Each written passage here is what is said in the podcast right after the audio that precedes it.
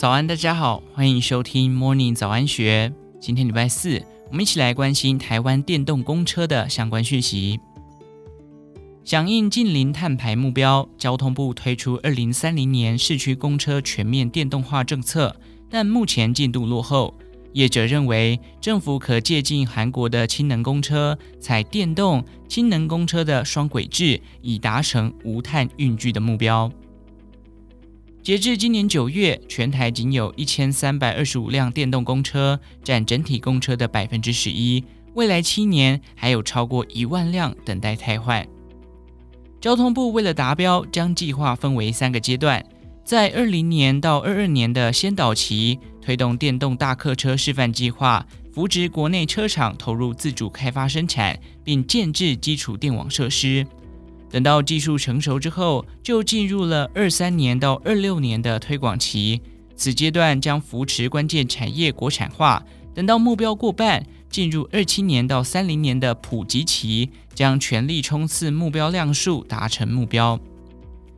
目前三年的先导期已结束，交通部公路总局专门委员陈俊宏指出，当初设定目标是五家厂商五百辆汽车，现有华德动能以及晨运汽车两家车厂达到国产化的要求，总计生产了五百一十九辆，超出预期。而今年进入推广期，尚未完成国产化的业者，例如宏华。创意及总营等车厂都在急起直追，抢进剩余一万辆汰换的市场。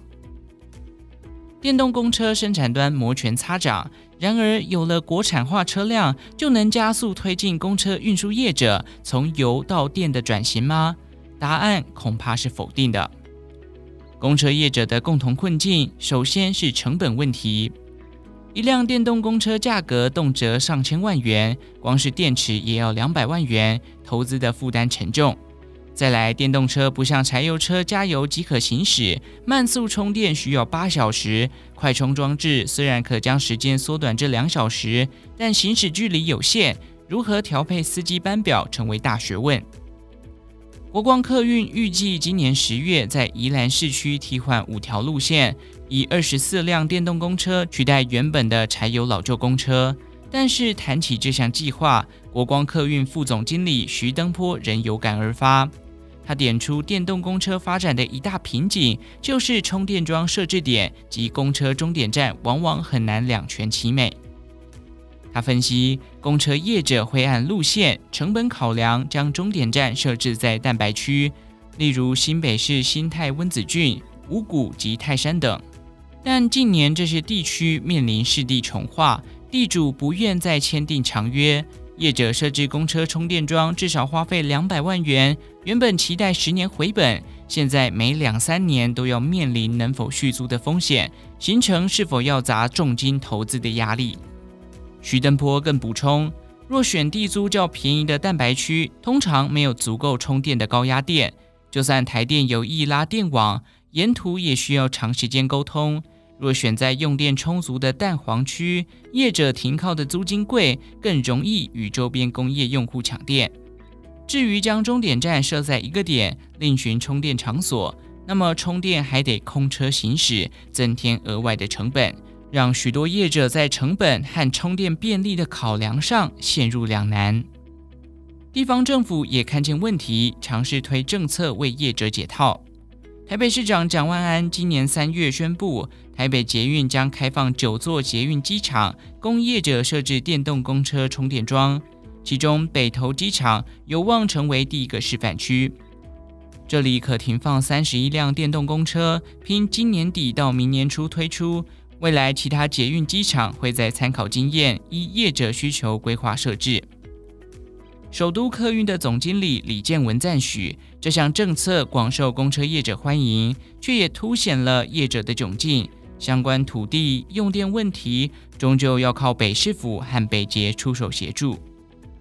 李建文直言，公车业者作为特许行业，有义务响应二零五零净零碳排政策。但距离三零年只剩下七年，还有一万辆车未汰换。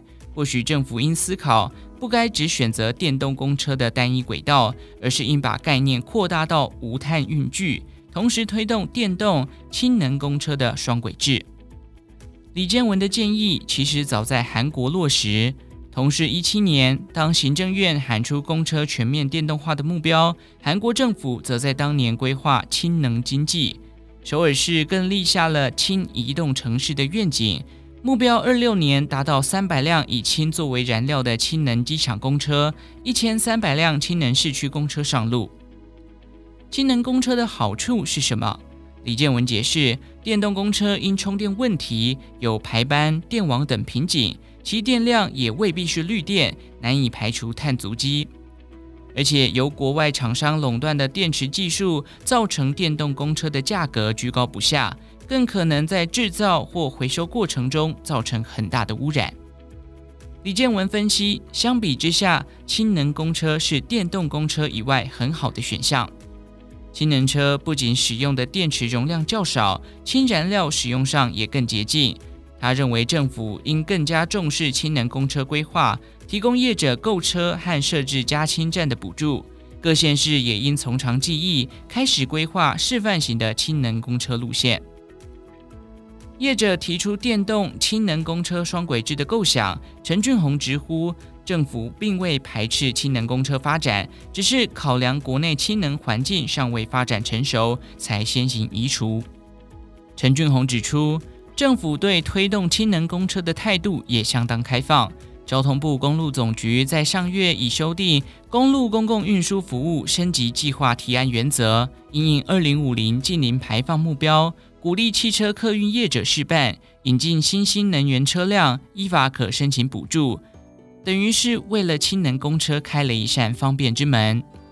但他也强调，相关的补助只要有预算和机制，问题都不大。重点是要有产品，有能让产品安全上路的规范，以及后续如何规划加氢站等配套。针对一项推出多年、进度却连年落后的政策，政府有必要加大力道排除障碍。